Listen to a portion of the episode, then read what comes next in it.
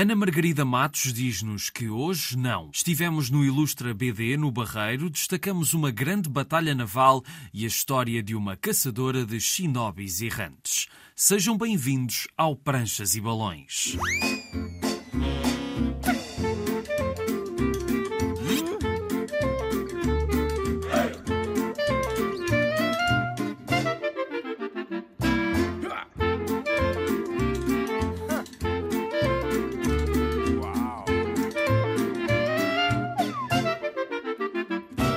Cá estamos para mais uma viagem pelo mundo da banda desenhada. No domingo estivemos no Ilustra BD e vamos falar do que vimos por lá e do que ainda podem ver nas próximas semanas, mas antes vamos conhecer a nossa convidada de hoje.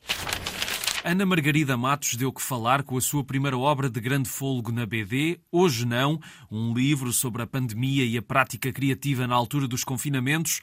É um diário gráfico feito entre 16 de janeiro e meados de junho de 2021 e retrata o que a autora viveu numa cápsula do tempo, de um tempo em que perdemos a noção do tempo. Com este trabalho, a nossa convidada de hoje venceu a oitava edição do concurso Toma lá 500 paus e faz uma BD, promovido pela Chile com Carne, que também editou Hoje Não. Até dia 28 de abril podem ver alguns originais da Ana Margarida na exposição coletiva Janela Discreta, na Livraria Barata, que tem trabalhos de outros convidados deste programa. E na conversa centrámos-nos no livro, entretanto esgotado, e claro, de como tudo começou. E a relação da autora com a BD está longe de ser convencional. Eu nunca fui uma leitora ávida, nunca gostei de ler, mas quando eu estava na faculdade, tirei pintura em Belas Artes, começo a reparar que os meus trabalhos são sempre imagens e tenho sempre texto, nem sempre junto, nem sempre separado, ou seja, é ali uma coisa, uma relação esquisita e tem sempre uma narrativa. Conta sempre uma história, quer sempre dizer qualquer coisa na forma de uma narrativa. E então estava ali nas narrativas visuais. Bah, ok, o que é que é isso? E na altura estava a sair com um rapaz e ele tinha assim um móvel em casa cheio de, de discos vinil e de fanzines e de banda desenhada assim mais para o experimental. E ele, a certa altura, disse: pá, está a ser um bocado parva não me pegares assim num livro de banda desenhada só porque não gostas de ler ou só porque tu achas que toda a banda desenhada é super-heróis e coisas que tu achas que não gostas. E então ele deu-me para a mão um livro muito bom uh, de dois autores brasileiros que se chama Cachalote. E é muito, muito bom. E eu, na altura, devorei um livro que era uma coisa para mim impossível, inaceitável. E a partir daí parece que tudo fez sentido. Tentei não pensar mais de ai, estás a ler banda desenhada. Não. Estou a ler imagens, ler texto, ler narrativas visuais. E depois, a certa altura, para mim fez sentido começar a chamar ao meu trabalho banda desenhada de repente estava a fazer um fanzine com a erva daninha, o André Pereira e a Joana Mosi, e de repente já estava a fazer um, um, livro, uma história maior para uma antologia da Chile, e os 500 paus vieram a seguir, então parece que foi tudo ganhando forma, fui esculpindo a estátua e então foi assim, tem sido super interessante.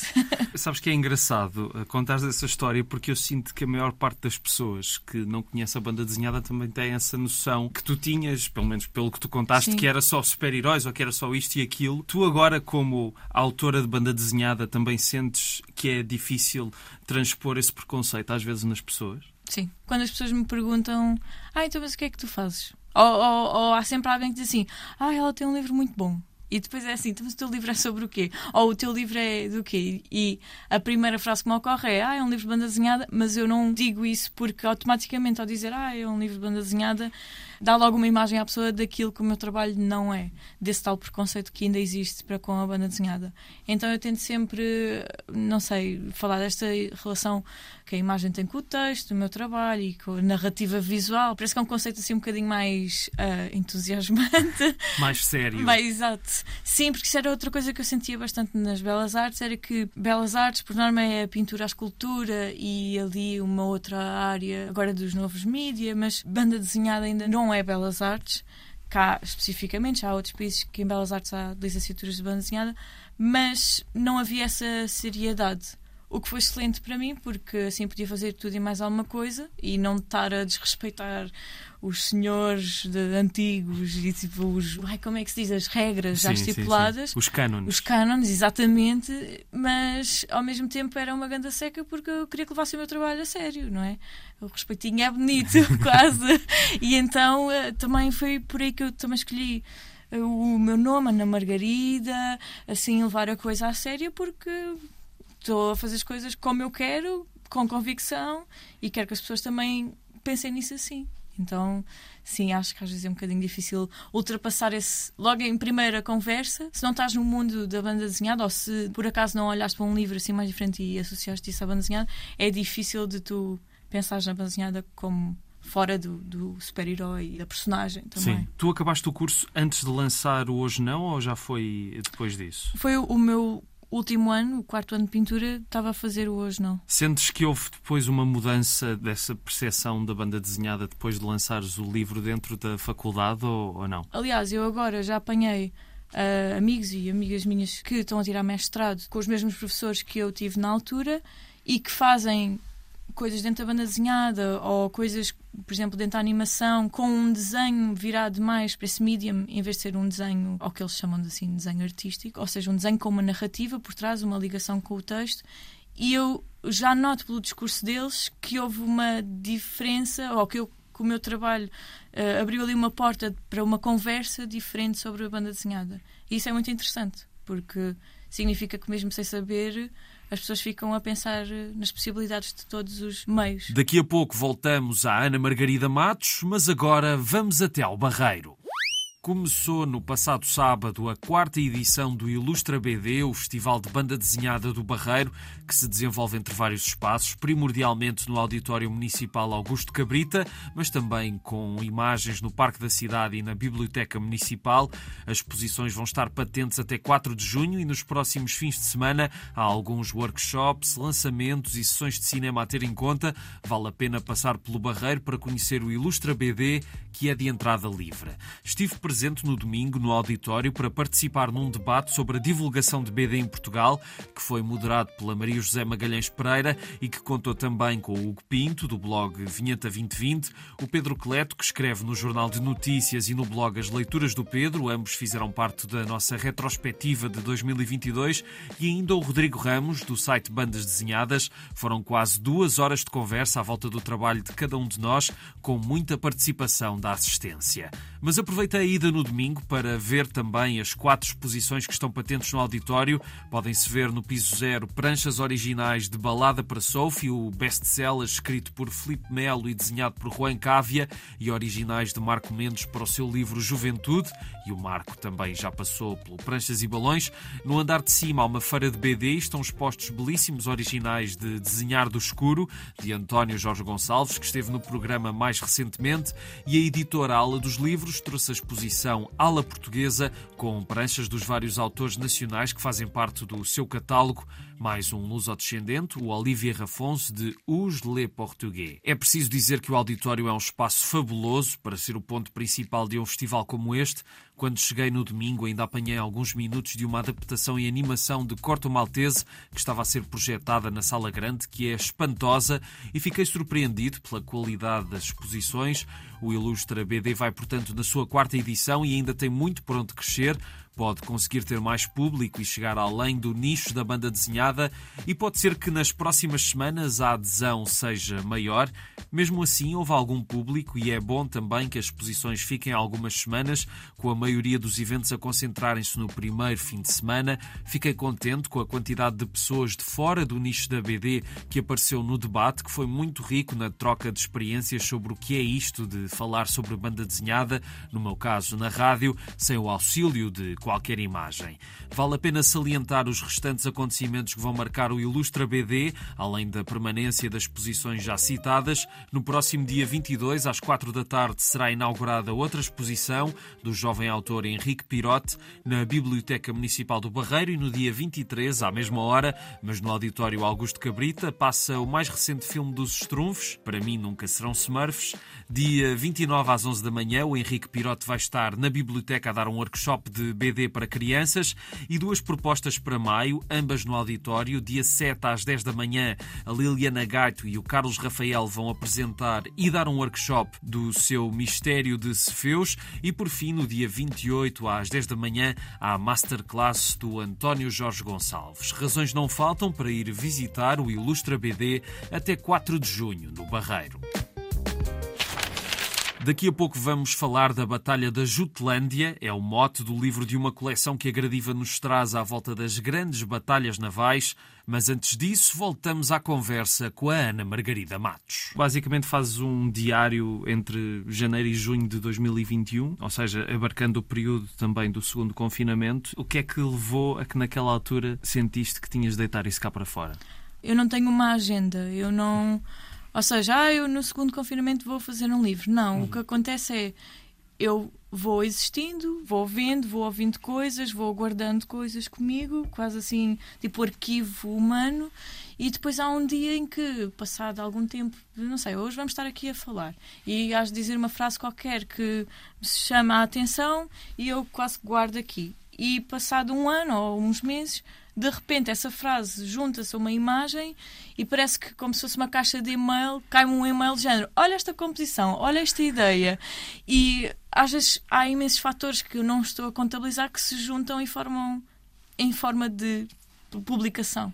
E foi isso que aconteceu. O que aconteceu foi, eu já tinha duas páginas do que é agora hoje não feitas, porque tinha uma máquina fotográfica e tinha que a limpar por dentro e abrir e tirar parafusos e tudo mais. E achei aquilo super interessante por algum motivo, só porque sim. Desenhei e apontei algum texto e fechei aquilo num diário gráfico. E depois, passado uns meses ou um ano, já não sei, abri o correio da minha avó e tinha lá uma agenda super pequenina, assim, um A5 ou um A6. E eu achei aquela agenda curiosa, porque o que aconteceu comigo durante o. e com muitas pessoas, eu acho, durante o Covid foi que eu perdi assim um bocado a noção do tempo agora era janeiro, agora já é julho, agora não sei o quê. E então o meu propósito inicial com hoje não foi quase que arquivar esse tempo nas palavras que eu escrevia todos os dias. E de repente, lá está, como eu estava a dizer, caiu-me assim uma ideia de Epá, mas eu tenho uma imagem muito boa para fazer uma composição com o texto, nananana, e depois vou, corto e colo, mesmo à mão, faço o texto, corto e colo e funciona super bem.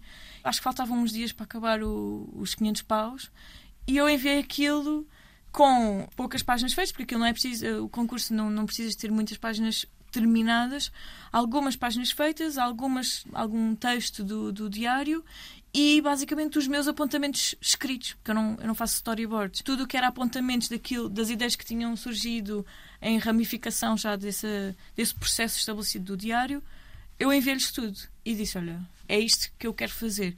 E correu super bem. E mesmo que eu não tivesse ganho o concurso eu acho que ia na mesma fazer e depois logo via como é que ia fazer a publicação, ou não sei. Isso não era um problema, para já eu tinha que fazer. Então, pronto, quando as ideias caem, eu faço. Então, não, nunca pensei provavelmente no, no primeiro confinamento a fazer outra coisa que me apetecesse. E este também foi um livro, lá está, que foi feito em construção ao longo Exato. desse.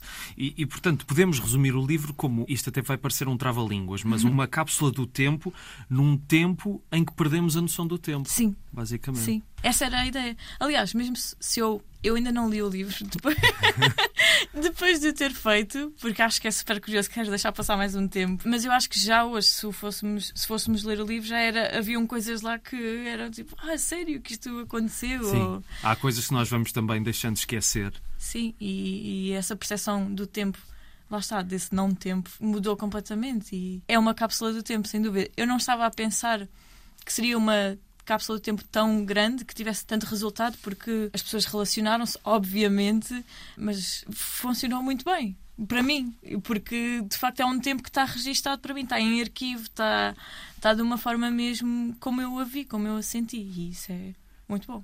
Pegando só no que tu estavas a dizer, que não fazes storyboards, eu estava-te a ouvir e a pensar naquelas páginas que têm muitas vinhetas pequeninas em que segues eh, muitos gestos que se foram tornando quase mecânicos, não é? No tempo da pandemia uhum. e dos confinamentos. Para mim aquilo parecia de um detalhe tão obsessivo e tão, tão bem planificado. Como é que tu planificas aquilo se não fazes um storyboard? Porque não pode ser espontâneo, não é? Aquilo tem alguma. Ou foi espontâneo? Vais-me dizer Eu... que tens uma cabeça muito matemática e muito, muito rígida nessas coisas. Eu acho que as melhores pessoas para te responder isso nem era eu, são as pessoas que me veem trabalhar, porque às vezes o que eu faço é mesmo isso que é.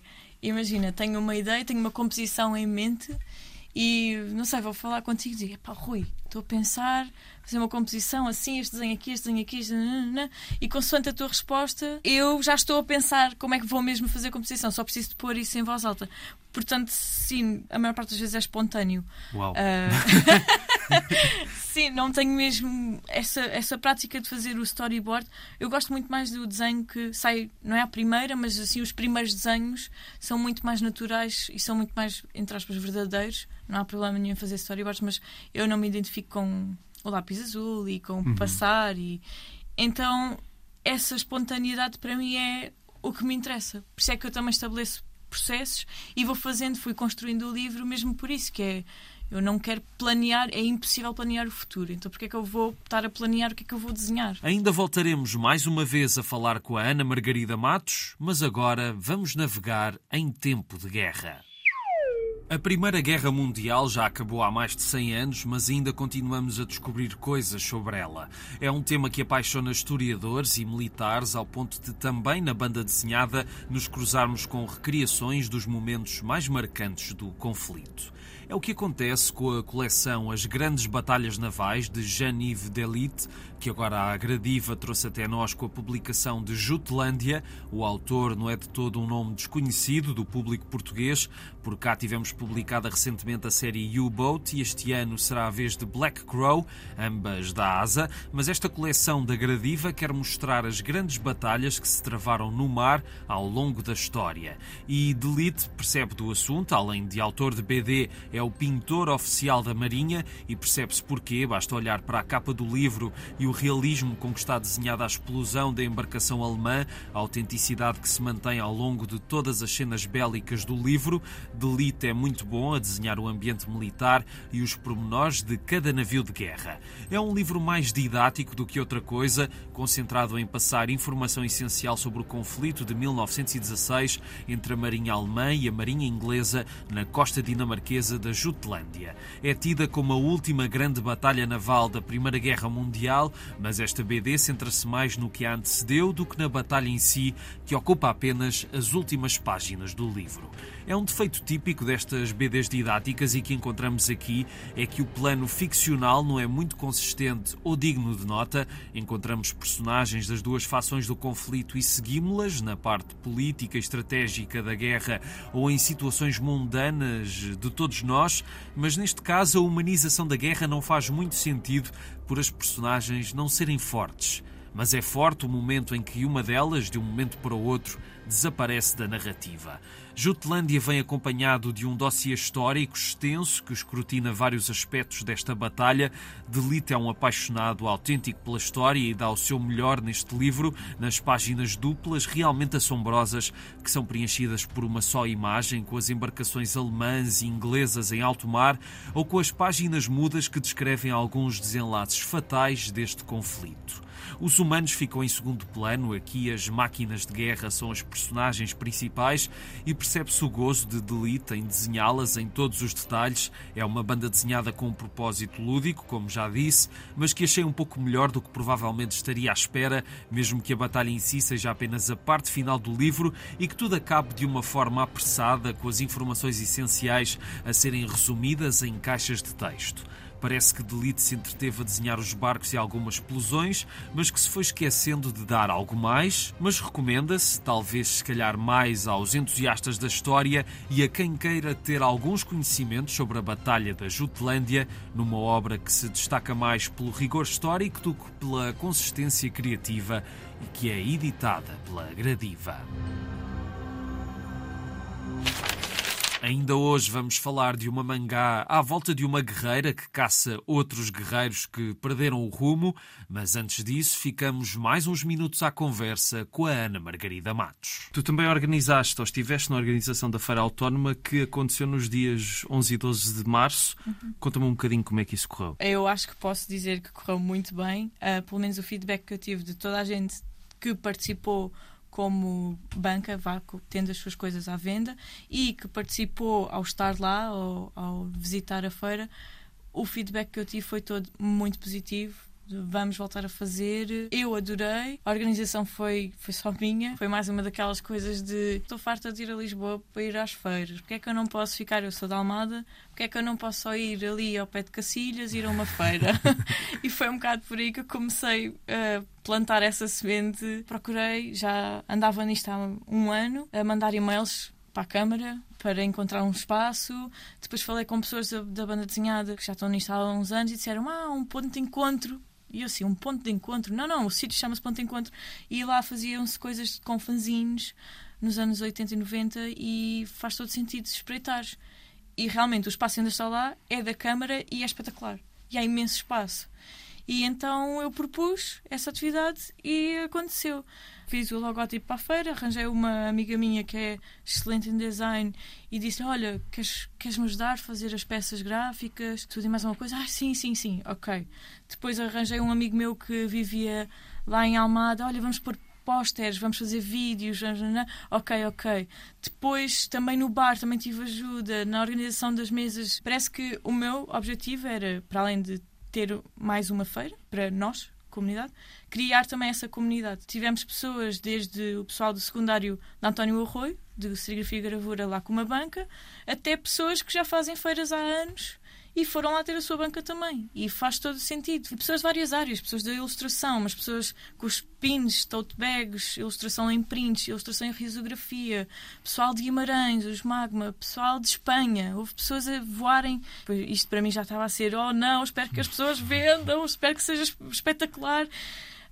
Um, e foi, correu bem, porque as pessoas sentiram-se bem, sentiram-se pares uns dos outros, que é isso que interessa haver um meio de divulgação entre nós e haver uma forma de chegar às pessoas que estão a passar na rua e ver uma seta a dizer feira autónoma, ali, no ponto de encontro. E depois chegam lá e, ah, afinal, posso comprar, ou posso só ver, ou posso só falar com artistas que fazem as suas próprias coisas, porque era muito mais uh, direcionado para artistas independentes. Acho também interessante haver esse contacto. Estavas dizendo há bocado, ah, porque, eu, por exemplo, eu não desenho muito, eu não agarro numa, numa régua e num esquadro. Eu não desenho muito, e... não, eu não desenho nada. Pronto, é okay. diferente. E às vezes as pessoas têm essa percepção dessa distância de. Mas qual é o problema do desenho sair torto? Qual é o problema? Parece que há uma distância entre a pessoa e a possibilidade de fazer qualquer coisa. E ali nós queremos eliminar essa distância e dizer: não, não, estão aqui as pessoas que fazem coisas e que gostam das coisas que fazem e podes só falar com elas, podes só comprar diretamente as coisas a elas e toda a gente conhecer-se e trocar referências e trocar e-mails. Isso é muito importante para toda a gente, para mim também. Então é para continuar. Eu acho eu tenho quase certeza que sim. Não, eu tenho a certeza que sim. Vai continuar, vai haver mais. No que for de mim, eu estou desafio aceito. Para terminar, eu costumo pedir às pessoas para me sugerirem livros. Já falámos aqui no início de que o teu gosto pela banda desenhada é muito mais recente. Mas, além daquelas referências que deste no início, se quiseres falar de mais alguma coisa que te tenha suscitado a atenção ultimamente, é este o momento. Não, é que eu sou péssima com nomes. Todo o meu grupo de amigos sabe as minhas referências visuais. Aquele livro, não sei o quê, aquele livro. Né? O Nick Dernaz é uma influência para ti? Não. Sim, sim, sim. Da... Não, é uma influência, calma. Eu descobri o trabalho dele depois de eu começar hum. a fazer as minhas coisas. Vi o teu livro e, e fez muito lembrar o trabalho dele. Mas... mas gostei, gostei, li o. Sabrina? Exatamente. Já vamos começar aqui o clube das referências. gostei do pacing dele, a cadência é muito diferente. Há um livro muito bom que eu gostei imenso de ler, que é de um autor que é amigo meu, ele agora está em Bruxelas, mas ele é de Espanha, Gabriel Maliste, e o livro chama-se Dormir é Morrer. Também gosto bastante do trabalho da Amanda Baeza, e esse encontra-se já em português. Agora há toda uma secção de banda desenhada experimental do Japão que está a ser traduzida para inglês. Gosto muito do Yokoyama, Yuichi Yokoyama, dos Tsuges, dos irmãos Tsuge, Tadao e, e o Yoshiharu Tsuge. As minhas referências estão mais eh, traduzidas do que em português. Nós não temos muito essa. Se queres, diga também, eu às vezes prefiro. Se eu conseguir ler nas línguas originais, não é o caso do japonês, mas.